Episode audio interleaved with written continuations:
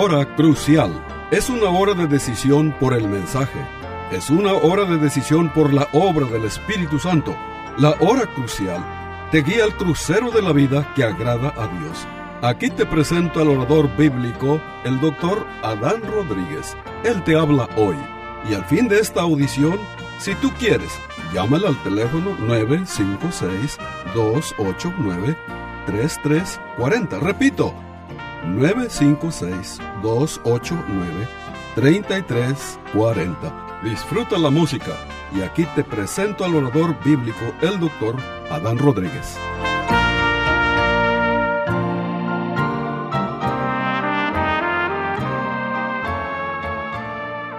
¿Qué tal, querido radio oyente?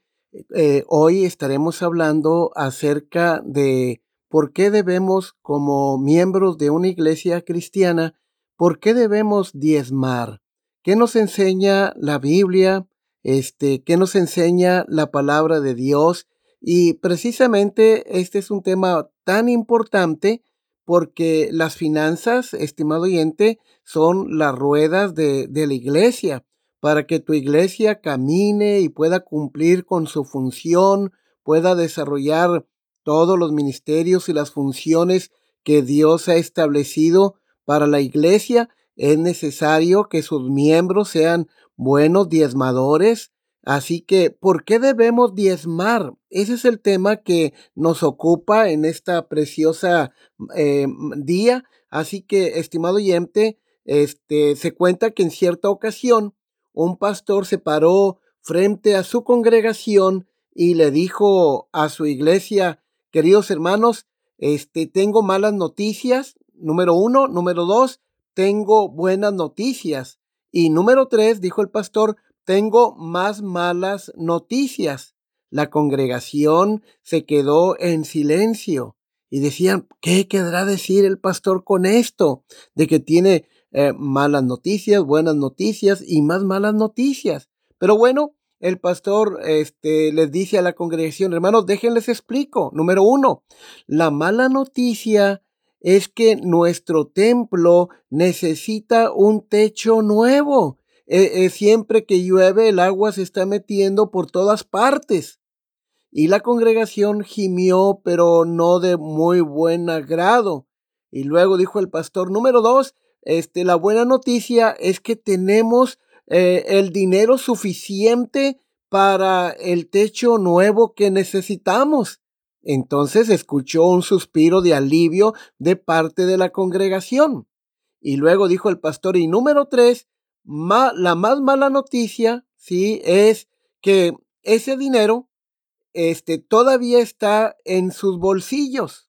Ahora, queridos hermanos, realmente eh, ninguna iglesia estuviera sufriendo si sus miembros fueran buenos diezmadores, buenos administradores, Realmente Dios diseñó el diezmo para que no haya necesidad en la casa de Dios y Dios diseñó el, el diezmo para que tú tampoco experimentes necesidad. Mira lo que dice, por ejemplo, Levítico capítulo 27, versículo 30. Y el diezmo de la tierra, así de la simiente de la tierra como del fruto de los árboles, de Jehová es, es cosa dedicada a Jehová. Ahora volvemos a la pregunta del principio. ¿Por qué debemos diezmar? Bueno, la primera razón por la cual todo miembro de una iglesia cristiana debe diezmar es que diezmamos para obedecer a Dios.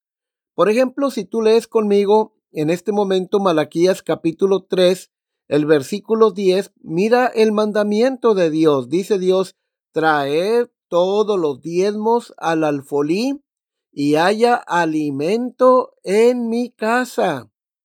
Dios llama a la obediencia. Mira lo que dice, traer. Aquí vemos un imperativo, un mandato de parte de Dios para la congregación. Trae todos los diezmos al alfolí.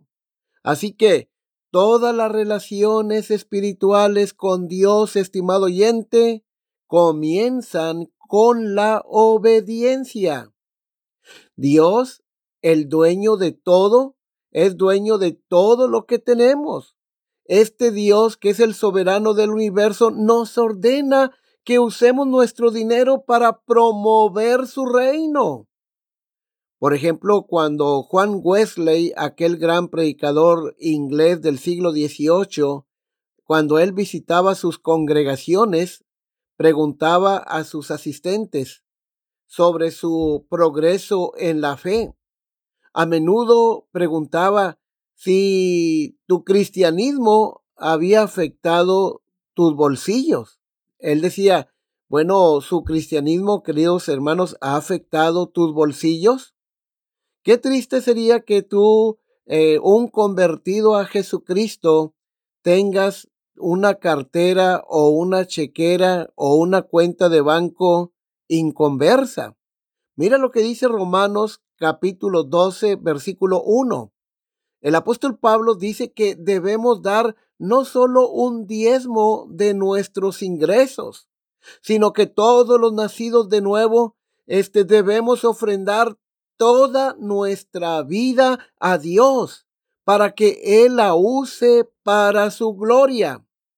Dice Pablo, así que, hermanos, os ruego por las misericordias de Dios que presentéis vuestros cuerpos en sacrificio vivo, santo, agradable a Dios, que es vuestro culto racional. Me encanta la siguiente paráfrasis de este texto. Toma tu vida cotidiana y ordinaria, tu vida para dormir, comer, ir a trabajar y caminar y colócala ante Dios como una ofrenda. Estimado oyente, el hecho es que diezmar es un mandato de Dios, eh, tanto como sus otros mandatos. Y cuando diezmamos, estamos obedeciendo a Dios, ¿sí? Como dice Malaquías 3:10, traed todos los diezmos al alfolí y haya alimento en mi casa. ¿Por qué Dios habla de esta manera? Porque el pueblo de Israel le estaba desobedeciendo a Dios en muchas cosas, pero entre estas le estaba desobedeciendo en cuanto a traer sus diezmos y ofrendas. Por eso ellos estaban padeciendo hambre y grandes necesidades por causa de su desobediencia. El que se niega a diezmar está robando a Dios. Dice la palabra de Dios en Malaquías 3:8. ¿Robará el hombre a Dios? Pues vosotros me habéis robado y dijisteis, ¿en qué te hemos robado? Y responde, en vuestros diezmos y ofrendas. Estimado oyente, ¿estás dando tus diezmos a tu iglesia? ¿Estás cooperando con tus diezmos y ofrendas? Si tú eres un creyente que no das tus diezmos y ofrendas, eres un ladrón. Le estás robando a Dios y realmente tu dinero nunca te va a rendir, ¿sí? Este, diezmamos, dice aquí Malaquías 3:10, para obedecer a Dios. Pero no es solo una obediencia legal, sino una obligación forzada y eso me lleva a un segundo punto. Mira, diezmamos en segundo lugar para agradecer a Dios cuando nosotros este, entregamos nuestros diezmos, le estamos diciendo a Dios, Dios, estoy devolviendo una parte de todo lo que me has dado para agradarte, para mostrar mi gratitud por tu gran fidelidad hacia mí. Oh Dios del cielo, me das tanto y por eso te lo devuelvo. Diezmamos, estimado oyente, porque reconocemos que Dios es el proveedor. Mira, tú no, ah, la casa que tú tienes, el trabajo que tú tienes, ah, si no fuera por Dios, tú no tuvieras nada de eso. Sin embargo, Dios es nuestro gran proveedor, como decía el apóstol Pablo en Filipenses 4:19. Mi Dios pues suplirá todo lo que os falte conforme a sus riquezas en gloria. Estimado oyente, diezmamos, damos nuestros diezmos y ofrendas por gratitud a Dios. Reconocemos que Él ha sido bondadoso con nosotros. Ah, ¿Tu adoración a Dios muestra gratitud, estimado oyente? ¿Tus diezmos y ofrendas que tú das a tu iglesia muestran gratitud a Dios? Los ministerios que tú desarrollas en tu iglesia muestran gratitud para con Dios. A continuación, les presento una tercera razón por la cual debemos diezmar. Y la tercera razón, estimado oyente, es porque debemos diezmar para crecer espiritualmente, para crecer en madurez espiritual. El diezmo es una manera de crecer espiritualmente. El diezmo es una gran manera de madurar a la semejanza de Cristo. De hecho, estimado oyente, pienso en el diezmo como una disciplina espiritual como la oración o el estudio de la Biblia. Ahora bien, para que algo sea una disciplina espiritual, tiene que cumplir dos requisitos. Primero, debe ayudarnos a obtener el poder de vivir la vida como Jesús quiere que lo hagamos. Piénsalo por un momento, estimado oyente a través de la, de la práctica de disciplinas espirituales como el estudio de la Biblia, la oración, el ayuno y la adoración, aprendemos a actuar, reaccionar y pensar en cualquier situación como lo haría nuestro Señor Jesucristo. Entonces, una disciplina espiritual es algo que nos hace más como Cristo. Y por supuesto, Jesucristo vino a dar, dio su vida en rescate por nosotros, como Pablo también nos recuerda en 2 Corintios 8, 9. Hablando de Cristo, dice que aunque Cristo era rico, dice que por nosotros se hizo pobre para que mediante su pobreza nosotros fuéramos ricos. El Señor Jesucristo vino a este mundo caído no para recibir, sino para vaciarse, para darse a sí mismo. Jesús dijo en Juan capítulo 3, verso 16, porque de tal manera amó Dios al mundo que dio a su Hijo unigénito. Refiriéndose a la cruz, nuestro Señor Jesucristo en Juan capítulo 10, versos 17 y 18 afirmó lo siguiente. Por eso me ama el Padre, porque yo pongo mi vida para volverla a tomar. Nadie me la quita, sino que yo de mí mismo la pongo. Entonces, estimado oyente, cuando aprendemos a dar de nuestro tiempo, talentos y especialmente de nuestro dinero, nos estamos disciplinando para llegar a ser más como Cristo. Con razón se ha dicho que si quiere ver cuán espiritual o cuán piadosa es realmente una persona, pídale examinar su chequera. Y esto es muy cierto.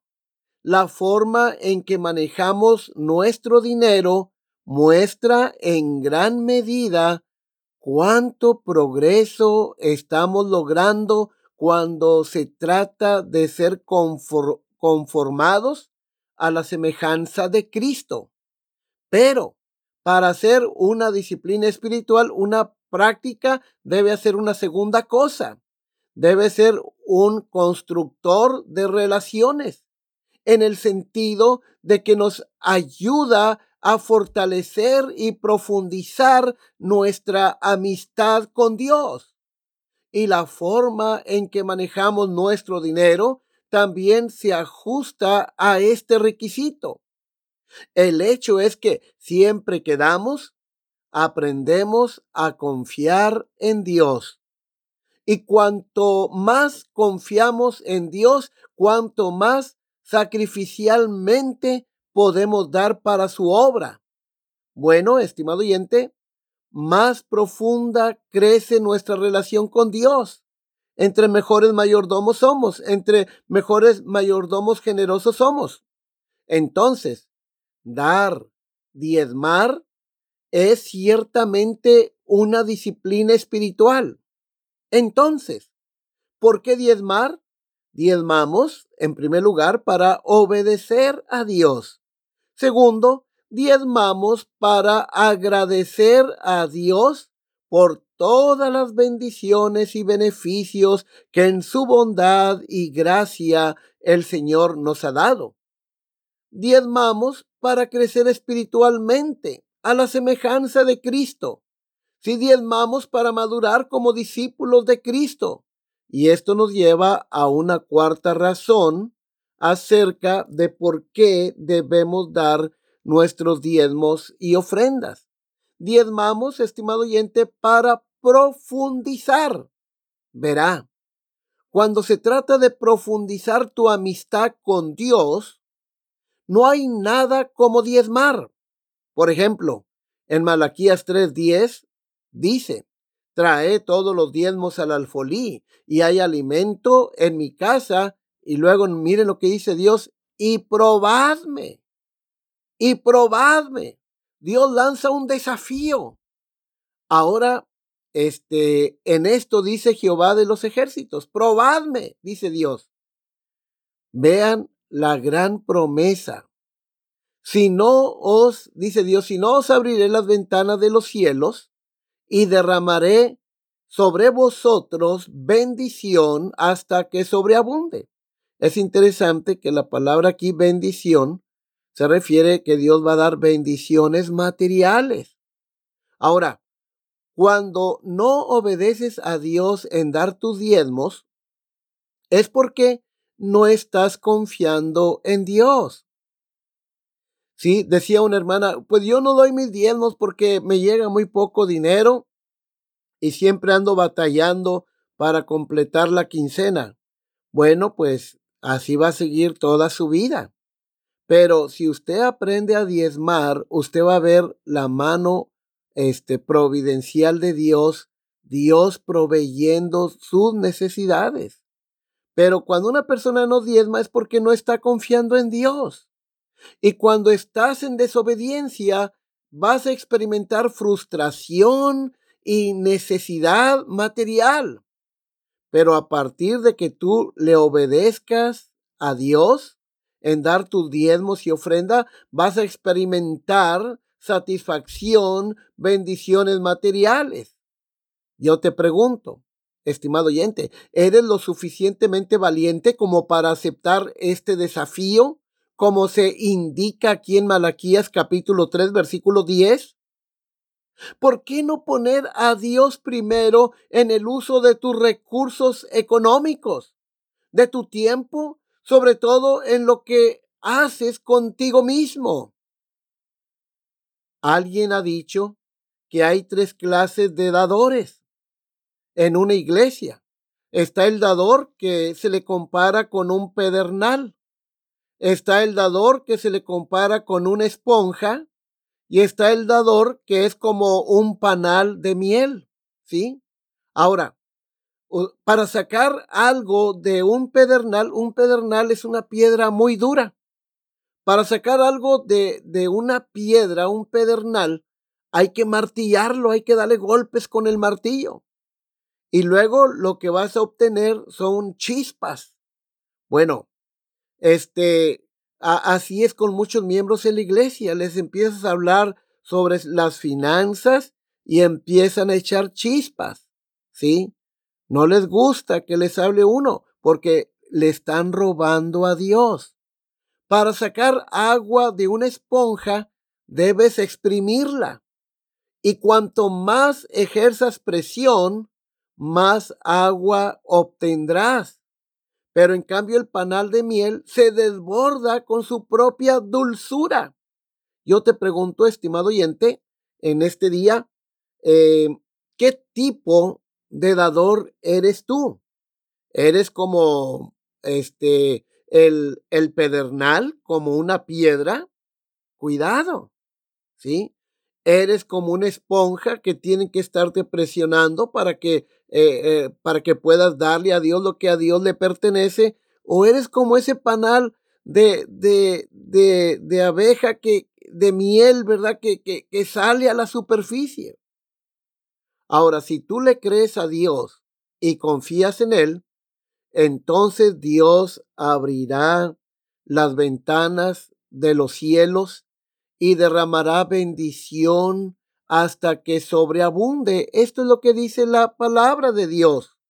Al diezmar experimentamos la verdad de las promesas de Dios. Estoy pensando en promesas como, por ejemplo, el Salmo 37, 25. Mira lo que dice el salmista. Joven fui y he envejecido y no he visto justo desamparado ni su descendencia que mendigue pan. Estimado oyente, Dios nunca abandona a los justos. Jesús dijo, yo estaré con vosotros todos los días hasta el fin del mundo. Mateo capítulo 28, el versículo 20. Ahora, estimado oyente, Dios provee para los justos y sus hijos. Millones darán testimonio de esta verdad. El testimonio de David es también el testimonio de millones de personas en el pueblo de Dios. Yo recuerdo en uno de mis pastorados, los miembros que eran ricos generalmente nunca ofrendaban o ofrendaban muy poco. Pero los miembros que eran de clase media, clase pobre, ellos eran fieles diezmadores. Después de 20 años, los que eran ricos eh, ahora están en pobreza. Y los que eran pobres ahora están disfrutando, ahora están muy bien.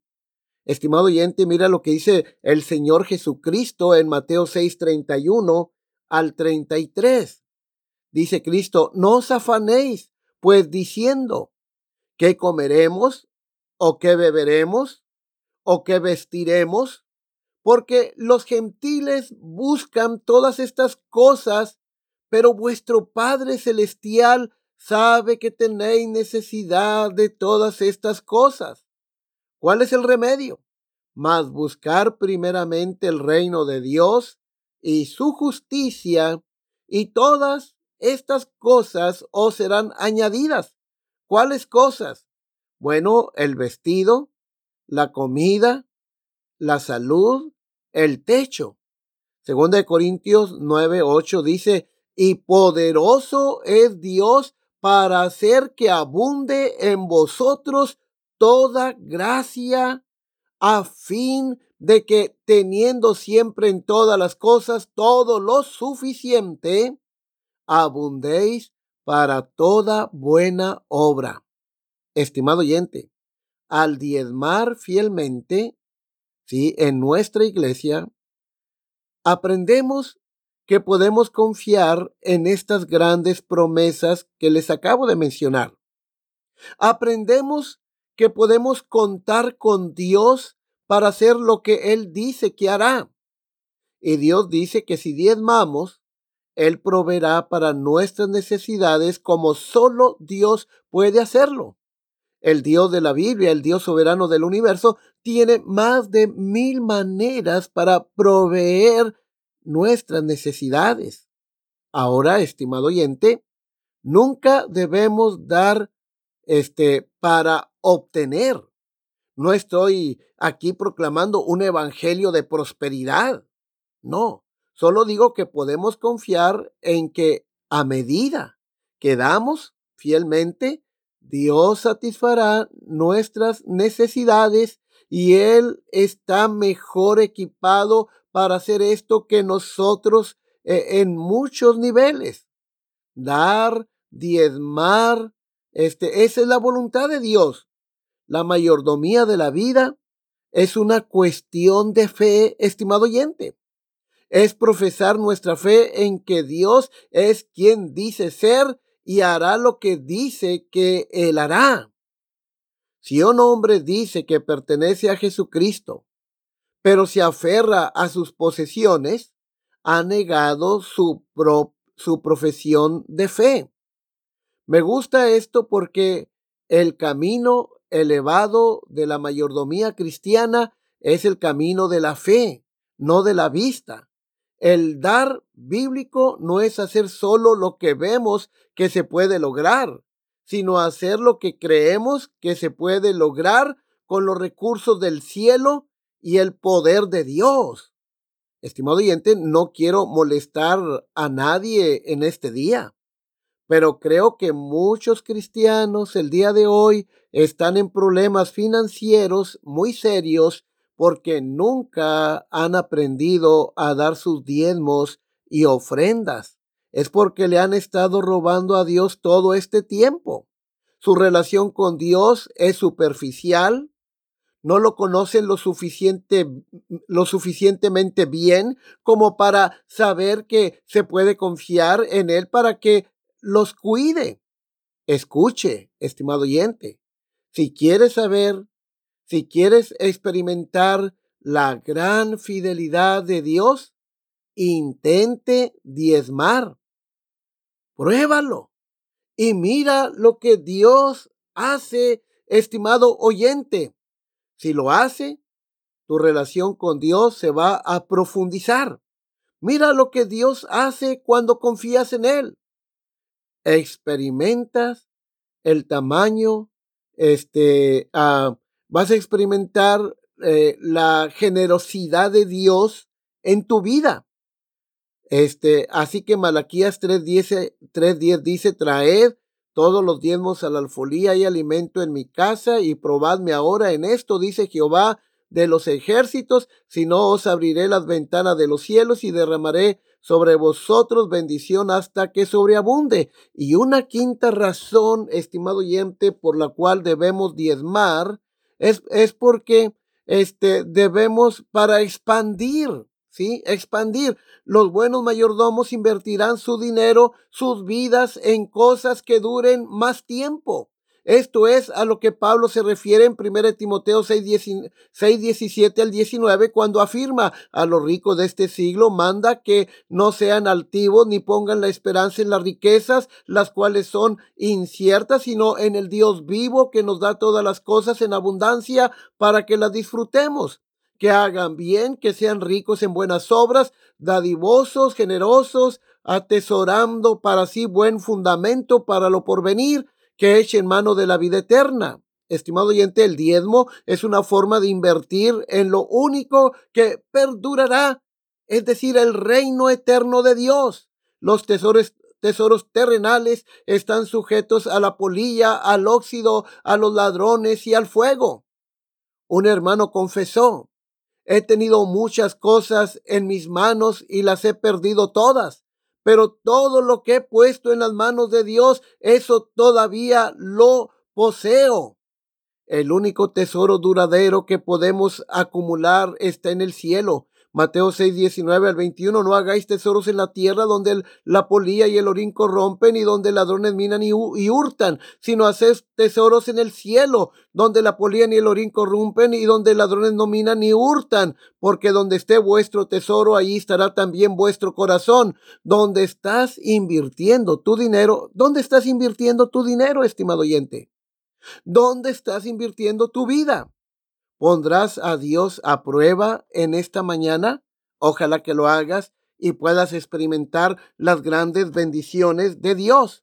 Bueno, hemos llegado al final de este programa. Se despide la voz amiga del pastor Adán Rodríguez, pastor por la gracia de Dios y la paciencia de la Iglesia Bautista Jerusalén de Far. Hasta la próxima de la serie. Este fue su programa La Hora Crucial. La Iglesia Bautista Jerusalén y su pastor Adán Rodríguez agradecen a su bella audiencia y les recuerda que los días lunes y viernes a las 12 horas del mediodía, este programa se repetirá sin falta. Y si usted vive en la frontera, le invitamos a que asista a nuestro culto de adoración los domingos a las 11 de la mañana. El santuario del templo Jerusalén se encuentra en la calle Cafri, a una cuadra de la biblioteca de la ciudad de Far, Texas. Llame al doctor Adán Rodríguez y con gusto le informará. Teléfono 956 289-3340. O si usted prefiere escribir, hágalo. La Hora Crucial, PO Box 774, FAR, Texas 78577. Repito, La Hora Crucial, PO Box 774, FAR, Texas 78577.